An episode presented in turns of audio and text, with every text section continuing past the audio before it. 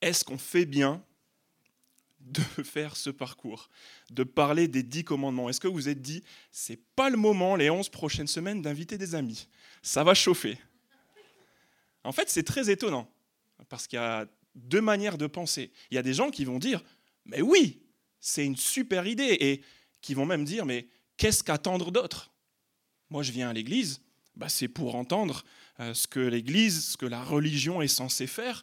Elle est censée maintenir, euh, je sais pas, un certain idéal moral, et donc c'est normal pour moi quand on aborde le sujet des dix commandements.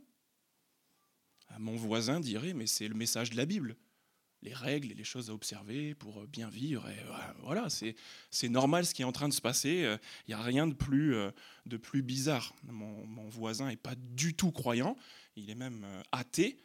Et en fait, il s'entendrait avec certains croyants très fervents de notre Église et qui diraient, eux aussi, oui, on fait bien de parler des dix commandements et des règles de Dieu, parce qu'en fait, un vrai chrétien, c'est quelqu'un qui persévère, qui obéit à Dieu et qui est saint d'une sainteté sans laquelle, et là il cite l'Écriture, personne ne verra Dieu. Donc les athées et les chrétiens s'entendent là-dessus. Et puis il y a certaines personnes qui se frottent peut-être les mains aussi et qui se disent c'est super qu'on aborde ce sujet parce que tout le monde sait qu'il y a des problèmes de mœurs dans cette église. Il y a des gens qui s'habillent pas comme il faut. Des gens qui ont des cheveux un peu trop longs ou un peu trop courts, des piercings, des tatouages. Des... Et on va enfin en parler. Ça va faire le ménage. Chez les autres, bien sûr. N'est-ce pas? Il y a d'autres personnes aussi qui prennent ça pour eux-mêmes et qui se disent c'est c'est bon pour moi, ça va me faire faire un examen personnel. J'espère que ça ne va pas trop piquer, mais je vais pouvoir un peu peut-être me rassurer ou, m'encourager. Euh, c'était marrant euh, qu'on avait une, institutrice tout à l'heure qui parlait des règles et qui disait que c'était le truc du début de l'année. Moi, j'ai eu l'autre côté, euh, le fiston qui rentre à la maison et qui dit C'était trop bien aujourd'hui, on a fait les règles dans la classe. Et moi, j'étais en train de préparer l'introduction en disant, mais personne veut des règles. Et lui, il était trop content parce qu'il savait quand est-ce qu'il allait pouvoir jouer au foot, jouer au billes ou alors aller jouer. Ça, ça lui donnait un cadre. Donc il y a des gens qui vont dire, mais c'est trop bien qu'on aborde les dix commandements. Le problème, c'est que ces règles-là, vous avez vu à qui elles étaient adressées, elles sont très très vieilles et adressées à un peuple bien précis. Et entre-temps, il y a Jésus-Christ qui est arrivé sur la scène dans notre histoire et qui nous a fait chanter ce qu'on a chanté tout à l'heure. Si vous venez à la page 767 de la Bible avec moi, vous, vous allez lire une contradiction totale de ce qu'on est en train de se dire quand on se réjouit de parler de règles. Écoutez bien ça, page 767. Je vous encourage à voir la Bible et de voyager avec moi. On va pas mal voyager ce matin. page 767 après l'arrivée de Jésus-Christ, sa vie, sa mort et sa résurrection, il y a des gens euh, à, l'écoute de ce que lui avait enseigné qui ont enseigné ceci. Page 767, donc c'est une épître, une lettre écrite aux chrétiens d'Éphèse au chapitre 2 et au verset 15. Regardez comme c'est très clair. Chapitre 2, grand 2, petit 15. Par sa mort, la mort de Christ, il a rendu sans effet la loi avec ses commandements et leurs règles afin de créer en lui-même un seul homme nouveau, etc. Sans effet. Si on se réjouit ce matin de se dire on va parler des commandements, ça va être super, mais là il y a quelqu'un dans la Bible qui dit en fait c'est terminé, c'est sans effet. Toutes ces règles, tous ces commandements, ça ne sert plus à rien. C'est bizarre.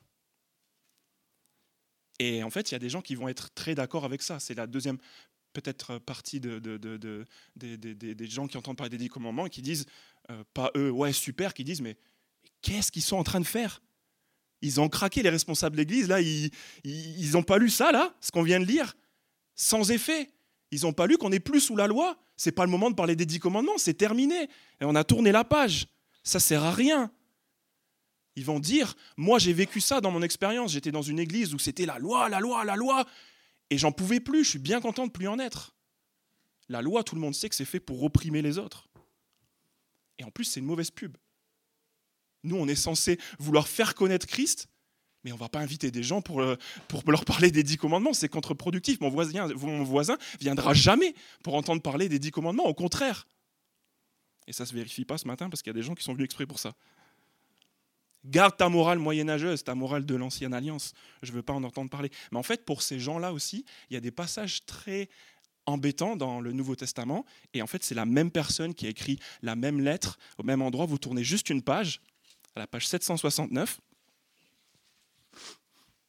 Et inspiré par sa relation avec Jésus-Christ, il a écrit au chapitre 6, donc le grand, le grand 6, tout de suite après le grand 6, regardez bien, la même personne qui dit ces commandements, ces règles sont sans effet, il enseigne aux chrétiens, enfants, obéissez à vos parents, car cela est juste. Et là, il cite, regardez bien, honore ton père et ta mère. C'est le premier commandement accompagné d'une promesse afin que tu sois heureux et que tu vives longtemps sur la terre. Le même gars qui dit tout ça, c'est sans effet, on a tourné la page, la mort de Jésus-Christ a fait que ces commandements-là, on les laisse. Deux pages après, qu'est-ce qu'il fait? Il s'appuie dessus. Du coup, qu'est-ce qu'on fait? Qu'est-ce qu'on est censé faire euh, ce matin Est-ce qu'on se réjouit? Super, on va parler des dix commandements. Est-ce qu'on ne se réjouit pas? En fait, c'est aucun des deux. C'est aucun des deux. Est-ce que la Bible se contredit? Est-ce que nous-mêmes, on n'est on pas d'accord? Est-ce que Paul ne sait même pas de quoi il parle? Une fois, il dit euh, non, pas de loi. Une fois, il dit oui, la loi, surtout pour les enfants, pour qu'ils obéissent. Ça, c'est bien, bien utile. En fait, il a juste passé du temps avec Jésus-Christ, qui disait lui-même, dans Matthieu 5, qu'il n'est pas venu abolir la loi. Il, a même dit, si quelqu'un enlève juste un iota, un tout petit point de ce qui est écrit dans la loi, en fait, il est mal. Il a encouragé les gens à être saints comme Dieu était saint. Et en même temps, il leur a dit qu'il était venu accomplir la loi. Ce qu'on doit retenir ce matin, si vous retenez que ça, vous êtes les plus heureux, c'est à la page 780. Et c'est ce qu'on va développer ce matin.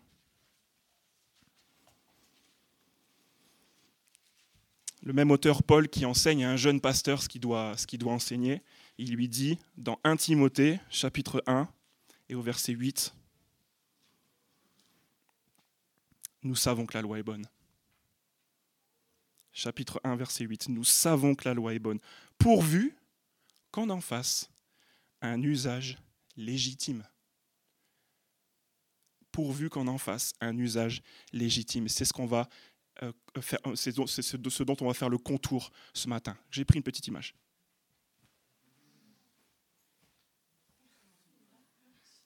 Il n'y a que les gens de mon âge qui voient, de quoi on parle. Wany, tu connais ça? Ah, voilà, notre société tient encore debout. Ça s'appelle un martinet, pour ceux qui ne connaissent pas. Et ça, c'est un peu notre manière de voir la loi.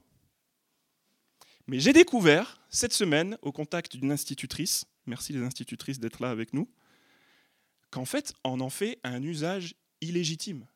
Mes parents l'ont utilisé pendant des années sans que je comprenne ce qu'ils voulaient vraiment faire. Est-ce que vous saviez que cet instrument de torture immoral qui a été oublié, j'ai galéré à en retrouver un, en fait, ça servait euh, pendant la Première Guerre mondiale au XIXe siècle à chasser la boue et la poussière des vêtements. Personne ne le savait. Moi, en tout cas, je ne le savais pas. C'est dingue. Je suis même, j'ai fait une introspection. Je me suis dit, est-ce que mes parents voulaient juste me nettoyer quand ils... Non, c'est juste qu'en fait, on en fait un usage illégitime. C'est un truc qui est censé nettoyer, rendre propres les vêtements, et en fait, on en a fait un instrument de torture. C'est juste une image. Mais c'est exactement ce qu'on vit avec les dix commandements. Dans notre tête, c'est le truc, ah, ça va pas faire du bien, et c'est pas du tout à la base ce, que, ce pourquoi ça a été édité. Si vous voulez une autre image, peut-être que vous avez entendu jusqu'ici euh, parler des commandements de Dieu un peu comme une menace de l'enfer. Si tu obéis pas, ou ça va chauffer alors qu'en réalité, c'était juste une leçon de danse.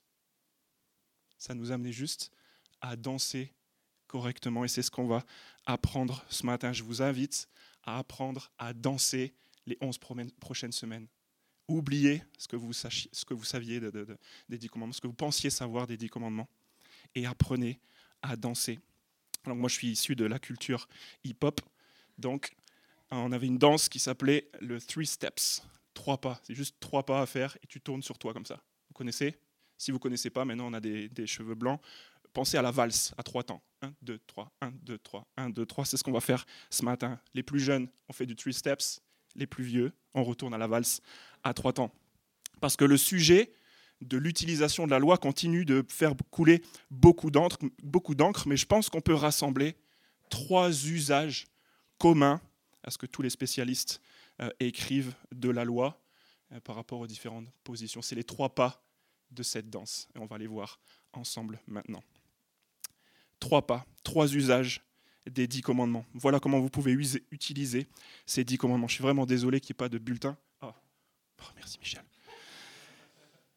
Voilà ces trois usages. Premier usage, l'espoir de la justice.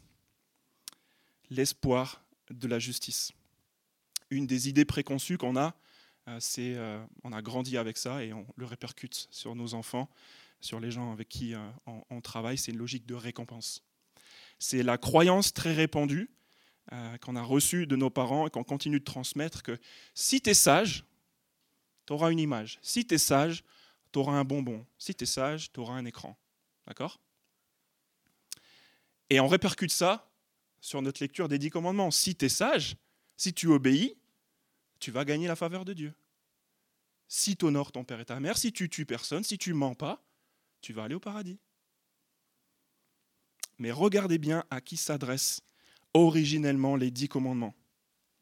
On retourne cette fois-ci dans Deutéronome chapitre 5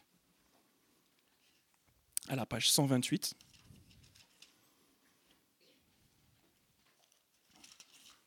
C'est pas du tout l'idée première.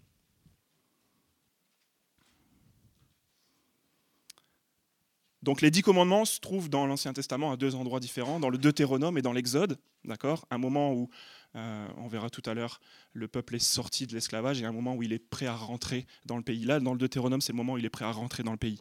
Et c'est là où ils sont cités. Et regardez bien le verset 6, où Dieu dit, Je suis l'Éternel, ton Dieu, qui t'ai fait sortir d'Égypte, de la maison d'esclavage. Ces dix commandements-là, ils ne sont pas adressés à un peuple qui doit les observer pour pouvoir être aimé et béni par Dieu. Non, non, non, non, non. On a mis l'histoire à l'envers. C'est un peuple que Dieu a déjà aimé et envers, qui il s'est engagé, qu'il a sorti de l'esclavage et à qui il donne des commandements.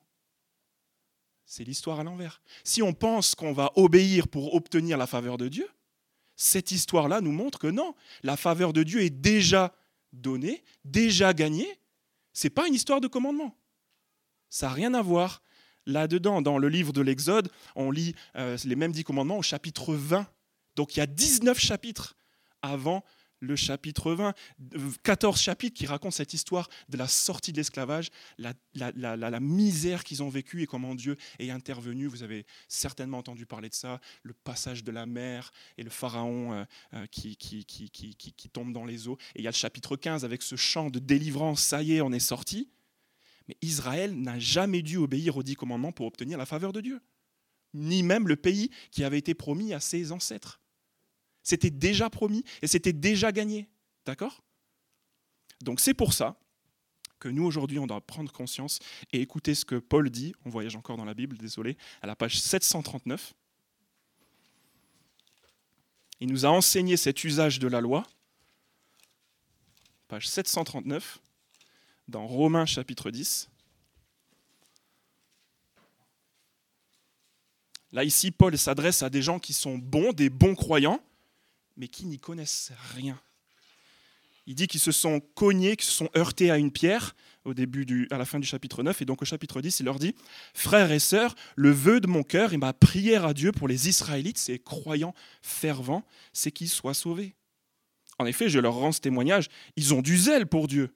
C'est des bons croyants mais pas conformément à la vraie connaissance. Ils ignorent la justice de Dieu et cherchent à établir la leur propre. Ils ne, sont, donc pas soumis à la justice de Dieu, car Christ est la fin de la loi pour que tous ceux qui croient reçoivent la justice. Paul parle de ces gens très fervents qui obéissent à la loi. Il leur dit, mais les pauvres, ils n'ont rien compris. Ils pensaient qu'en obéissant, ils allaient obtenir la faveur de Dieu. Mais il faut qu'ils comprennent que ce n'est pas comme ça qu'on obtient la justice. L'information qu'ils n'ont pas reçue, cette information, c'est que l'approbation de Dieu ne s'obtient pas en lui obéissant. Il est en train de dire qu'elle a déjà eu lieu par Christ qui est la fin de la loi. Et c'est en ayant confiance en lui, plutôt que d'avoir confiance dans nos performances, qu'on est justifié. Comprenez J'imagine c'est un gros séisme. On a tous pensé ça. Si tu obéis, tu vas être juste. Tu vas te sentir déjà juste et Dieu va déclarer que tu es juste. Mais en fait, ce n'est pas du tout l'enseignement du Nouveau Testament. C'est la foi d'Abraham qui l'a justifié, pas la circoncision, Paul dira ailleurs. Ce n'est pas en obéissant à la loi que Dieu lui a dit bravo. C'est la confiance qu'il avait en lui. Donc, voilà la première conclusion qu'on en tire. La loi, premier usage, premier pas de la danse, c'est l'espoir de la justice. Les dix commandements nous parlent plus de Dieu et de son caractère, ils nous parlent plus des bienfaits moraux que Dieu nous accorde par la foi en Christ que ce que nous, on devrait faire pour aller jusqu'à lui. Je sais que c'est révolutionnaire, ça mérite d'y retourner, de regarder si vraiment c'est réel, mais croyez-moi, le Nouveau Testament est rempli de cette bonne nouvelle. Ne pensez plus qu'en obéissant à Dieu, vous allez vous rendre favorable à lui. Premier usage donc des dix commandements et le premier pas qu'on fera pour chaque commandement durant cette, euh, euh, euh, petit parcours dans les dix commandements, c'est d'observer le caractère de Dieu qui ne change pas, de, s'encourager à se dire voilà ce que Dieu nous donne par Christ, la justice qu'il nous donne, juste en nous demandant d'avoir confiance, qui veut bien nous la donner. Imaginez pouvoir impressionner Dieu en essayant de faire ce que lui il est, vous imaginez? J'essaye de ne pas être un menteur parce que Dieu, il est juste, il est bon. En fait, c'est comme un enfant qui serait en maternelle et qui pense apprendre à Léonard de Vinci à dessiner des bonnes, proportions sur un visage. Tu regardes, il rigole, quoi. Je ne sais pas pourquoi tu t'es lancé ce projet, mais ok. On va se remplir de l'espoir que donne la justice de Christ. La loi, pour nous, c'est l'espoir de la justice. Ça va nous montrer nos privilèges. Et ce sera un appel à avoir confiance en Dieu plutôt que dans nos performances. Donc ça, c'est le premier pas qui nous engage sur le deuxième pas, sinon on va, on va, être déséquilibré, la force de la culpabilité. On tourne juste quelques pages sur la gauche et on va à la page 734. Deuxième usage de la loi, deuxième pas de danse, où Paul dit, chapitre 3, verset 19, surtout la fin du verset 19 et le verset 20. Or, nous savons que tout ce, donc c'est la colonne de gauche là, au petit 19, nous savons que tout ce que dit la loi, c'est à ceux qui vivent sous la loi qu'elle le dit, afin que toute bouche soit fermée et que le monde entier soit reconnu coupable devant Dieu. En effet, personne ne sera considéré comme juste devant lui sur la base des œuvres de la loi, puisque c'est par l'intermédiaire de la loi que vient la connaissance du péché. Deuxième usage de la loi, dévoiler le péché, ouvrir la porte à la culpabilité. Et ça, Croyez-moi, c'est le pas essentiel qui fait toute la différence. C'est même dans la danse, dans le three step, c'est celui qui tient le tout. Si tu passes du premier au troisième, t'es foutu. Tu tombes par terre.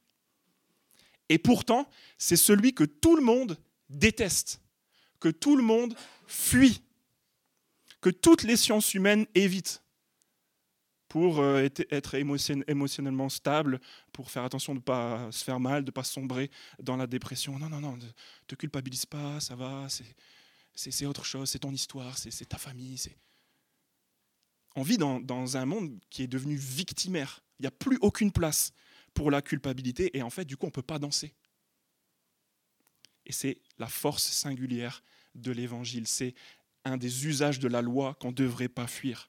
Regardez bien ce qui se passe. En fait, les gens qui ne sont pas d'accord les uns avec les autres au sujet de la loi, ceux, qui, sont passionnés par la loi comme, ceux qui détestent la loi, en fait, c'est la même équipe. Regardez bien. Les pros de la morale, les bons croyants, ou les gens qui ne sont, pas croyants, mais qui sont, qui sont humanistes, qui font des bonnes choses, qui croient que c'est bon d'être bon. Euh, dans leur cas, eux, ils n'ont pas besoin d'être coupables, parce qu'ils font les choses bien. D'accord? Et de l'autre côté, ceux dont moi j'ai fait partie, qui suppriment les dix commandements, qui disent c'est des foutaises, on n'a pas besoin de loi, on fait ce qu'on veut, etc. En fait, eux, ils cherchent la même chose. Ils ne sont pas coupables non plus, puisqu'il n'y a pas de loi. En fait, c'est la même équipe. Les gens qui obéissent à la loi et les gens qui détestent la loi, en fait, tous les deux, ils ont ce point commun de on n'est pas coupable. Je ne suis pas coupable parce que je fais ce qu'on m'attend, ce qu'on attend de moi, ou alors je ne suis pas coupable parce qu'en fait, je n'ai pas besoin de le faire. Mais regardez bien en fait, en agissant comme ça, le but, c'est juste d'essayer d'être heureux. Je ne suis pas du tout en train de, pointer du doigt, j'ai fait partie de cette équipe pendant longtemps. J'ai essayé d'être heureux en me disant, si, je ne suis pas coupable, si je ne ressens pas ce, truc-là, en fait, je, je vais être bien. Et en fait, ce que Dieu propose dans Deutéronome 5 à son peuple, c'est ce qu'on cherche tous. Et les gens qui veulent obéir à la loi, et les gens qui ne veulent pas de loi.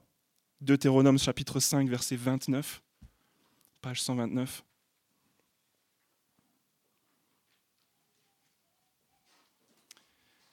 C'est comme un cri désespéré de Dieu. Il dit, si seulement ils avaient toujours ce même cœur pour me craindre et pour respecter tous mes commandements, dans quel but? Afin d'être toujours heureux. Eux et leurs enfants. Il le répète encore au verset 33. Vous, suivrez entièrement la voie que l'Éternel votre Dieu vous a prescrite, afin de vivre et d'être heureux, de vivre longtemps dans le pays dont vous aurez la possession. Et ça déborde encore jusqu'au chapitre 6, verset 3. Tu les écouteras donc, Israël, et tu veilleras à les mettre en pratique, afin d'être heureux. C'est répété, c'est un refrain. Le but de cette loi, c'est pas d'être écrasé par la culpabilité, c'est de trouver le bonheur, la joie d'être heureux. Et ce bonheur qu'on désire tous, mais on ne passe pas par le bon chemin pour y arriver, il passe par la reconnaissance de nos manquement, de notre insuffisance. C'est facile pour le chrétien ou celui qui a commencé la danse, parce que le premier pas, c'était de savoir que Dieu nous donne sa justice. Et quand tu sais qu'en fait, il n'y a rien contre toi, c'est plus facile de dire, en fait, ouais, je suis coupable, moi, de ça. Je ne fais pas le poids là-dessus. Tu sais qu'il y a déjà quelqu'un à côté de toi qui, va remplir le vide. Mais par contre, les mauvais moyens d'y arriver, c'est l'auto-justification. C'est-à-dire, moi, j'ai pas besoin de ça, je suis quelqu'un de bien. Ou alors de remettre en cause la loi et de dire, je ne pense pas que ce soit réel. Je ne pense pas que toutes ces, choses aient vraiment existé. En fait, je pense qu'on a tous tout essayé pour être heureux. Est-ce qu'on est, est tenterait pas un petit défi cette semaine Pensez dans votre prochain conflit, prochain conflit de couple, prochain conflit au travail, dans votre prochaine colère. Demandez pardon juste pour voir. Demandez pardon, reconnaissez sincèrement votre part de responsabilité sans exiger que l'autre le fasse. Juste surprenez, surprenez votre, mari, votre, épouse et dites Je suis désolé, c'est de ma faute.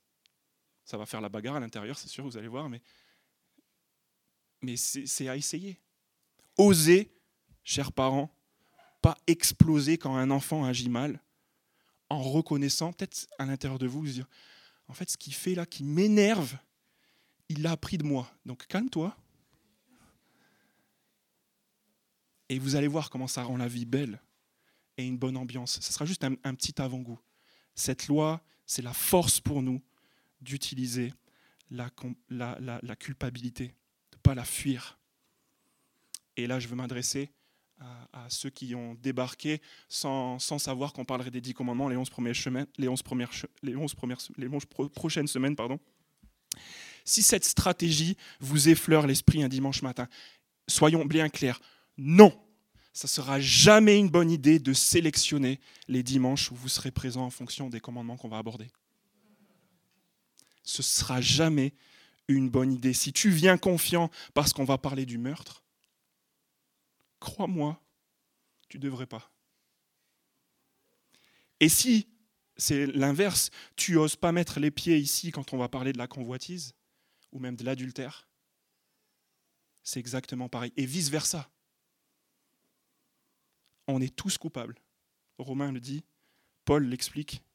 On a besoin simplement de le reconnaître et on va assumer ça. Le rôle des dix commandements qu'on va voir, c'est d'éprouver ce, sentiment et d'engager de, ce deuxième pas sans lequel on va perdre l'équilibre. Sinon, pensez jusqu'à ce qu'il y a d'autre comme alternative. On continue ce qu'on a toujours fait? Croire que c'est les circonstances, que c'est les autres, que c'est notre histoire, que notre ADN qui sont responsables et pas nous? On l'a déjà fait. Entendrez pas cette force-là de la culpabilité? Moi, je pense que le monde changera quand on commencera par reconnaître notre culpabilité. C'est une puissance incroyable, la force de la culpabilité. Donc c'est le deuxième pas, le deuxième usage qu'on fera pour chaque commandement, c'est de comprendre. Et on sera tous dans le même bateau, il n'y a personne qui pointera les autres du doigt qu'on est coupable, qu'on est insuffisant, et on aura l'équilibre. C'est seulement avec ça qu'on pourra engager le troisième pas, le troisième usage que j'ai appelé le guide de la liberté. On pense souvent que la vraie liberté, c'est faire ce qu'on a envie. Pas vrai? On dit, euh, tout le monde fait ce qu'il a envie, ça, c'est la liberté. Mais en fait, on se contredit, on s'en rend vite compte quand on veut se protéger des dangers de cette définition-là qui est un peu simpliste. Parce qu'elle nous met en danger. Pensez à la liberté d'expression. On dit, moi, je, suis attaché à la liberté. Je veux que tout le monde puisse dire ce qu'il pense. On veut que tout le monde soit libre de donner son avis, mais en fait, en le disant, tout de suite, on se rend compte que ça va laisser la place à plein de discours ben, haineux, euh, faux, qu'on n'est pas censé entendre. Donc d'un côté, on veut la liberté, mais en même temps, on sait qu'il y aura besoin d'un cadre. Alors, lequel Qui le pose Sur quelle base? Mais en fait, ça peut vite être le serpent qui se mord la queue. On veut des choses, on veut de la liberté, mais on sait qu'il va falloir un cadre vous arrivez à vous imaginer ces anciens esclaves, euh, euh, Israélites, là, qui ont vécu sur plusieurs générations en Égypte euh, d'une certaine manière, et d'un coup, ils se retrouvent libres. C'est quoi le danger? Qu'est-ce qui va se passer?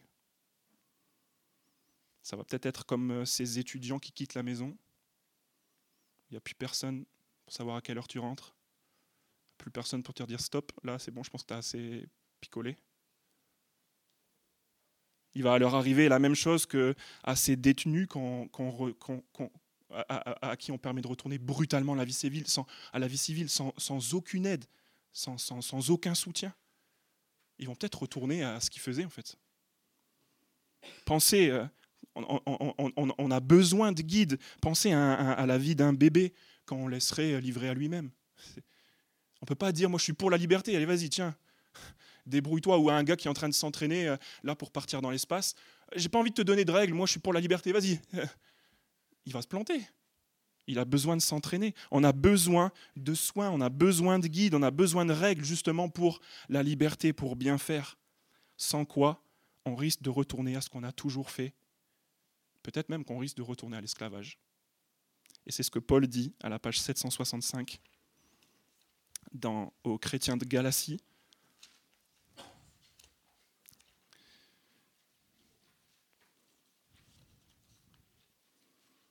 C'est avec ça qu'on va, qu'on va s'arrêter. Page 765.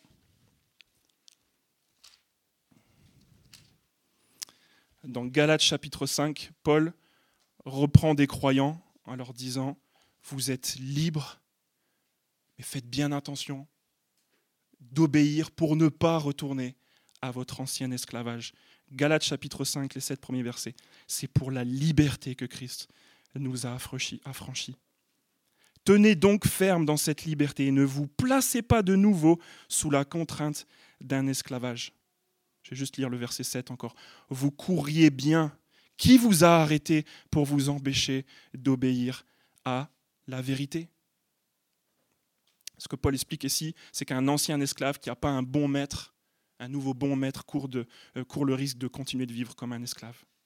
Et maintenant que nous, on sait que cette loi, que ces commandements ne nous confère pas la justice si on, si on, si on, y obéit, qu'on apprend qu'en fait, euh, la loi mise en pratique, c'est une démonstration de ce qui s'est passé euh, en nous. On a été justifié et du coup, on est, on est libre de pouvoir suivre ce guide. On a besoin d'apprendre à vivre en homme libre et donc c'est pour ça qu'on s'intéresse à ces dix commandements, le guide de la liberté. Juste imaginez Imaginez le résultat d'une société, ou au moins d'un groupe de personnes, où il n'y a aucun débat injurieux, où tout le monde s'entend sur la vérité, claire, objective, on a tous le même avis et on est d'accord, on est content. Où il n'y a personne qui a l'idée de se faire exploser ou qui exploite un croyant, ou, qui exploite, qui que ce soit, un croyant ou un non-croyant, en pensant obéir à Dieu. Où personne se réclame de Dieu pour son propre profit. Aucune arnaque. Pensez à cette société sans burn-out. Où tout le monde a un rythme sain, une durée de congé parental suffisante, juste, qui met personne en péril, où les relations avec les parents et avec les enfants sont apaisées, il n'y a pas de violence, encore moins de guerre, où les époux peuvent avoir une pleine confiance l'un dans l'autre, où tout le monde partage, tout le monde est honnête, transparent, toujours satisfait, jamais jaloux. Je suis juste en train de parler des dix commandements. Si vous êtes comme moi, en, faisant la décision de, de, suivre Christ, vous avez eu des critiques. Il y a des gens qui, ont vous, qui vous ont dit que vous êtes fou, que c'était n'importe quoi. Et avec le temps qui passe, je commence à voir mes amis avec qui on a continué de discuter, qui sont face un peu plus à la réalité et qui ont plutôt ce discours, qui disent, si toute cette ville agissait comme vous, j'ai l'impression que, que Toulouse, ce serait un paradis. Et donc ma prière, notre prière, c'est que Toulouse trouve non seulement cette sagesse dont on a parlé, mais aussi la force et l'espoir de l'Évangile, et que ça commence par nous. Chacun d'entre nous est cette Église. Quand on utilise ce dont on vient de, de parler maintenant, l'espoir de la justice, la force de la culpabilité et le guide de la liberté, c'est très périlleux, surtout au début, mais vous en faites pas, on va apprendre à danser ensemble, ça ira bien. Au début, on va un peu s'en mêler les pieds, on va peut-être mélanger les trois pas, mais on va apprendre à danser ensemble jusqu'à la fin de cette année scolaire. Civile, pardon. Je vous rappelle juste ces trois points. Premièrement, avec l'espoir de la justice, croyons. deuxièmement, avec la force de la culpabilité, changeons. Et troisièmement, avec le guide de la liberté, courons, croyons, luttons ensemble pour arrêter de croire que c'est avec notre comportement que Dieu nous accepte. C'est pas ce que la Bible dit. C'est par notre confiance dans la vie parfaite de Jésus qu'on va décrire tout au long de ces onze semaines, qui nous est offerte. C'est ça la bonne nouvelle, qu'on est justifié. D'accord? Croyons à ça. Deuxièmement, changeons. Luttons ensemble contre nos habitudes de victimes ou alors de se juger les uns les autres en pensant qu'on est meilleur que les autres. On est tous défaillants et c'est la clé, c'est la force pour tenir l'équilibre et bien danser. Il faut vraiment pas laisser ce pas-là sur le côté. Et troisièmement, courons, laissons les deux premiers pas nous entraîner dans une espèce de belle danse, une envolée de bonnes œuvres qui vont rendre gloire à celui qui a libéré les esclaves pour faire du bien à ces gens-là et au final à tout le monde en fait. Croyons, changeons, courons et là on utilisera les dix commandements à bon escient. Au revoir le martinet.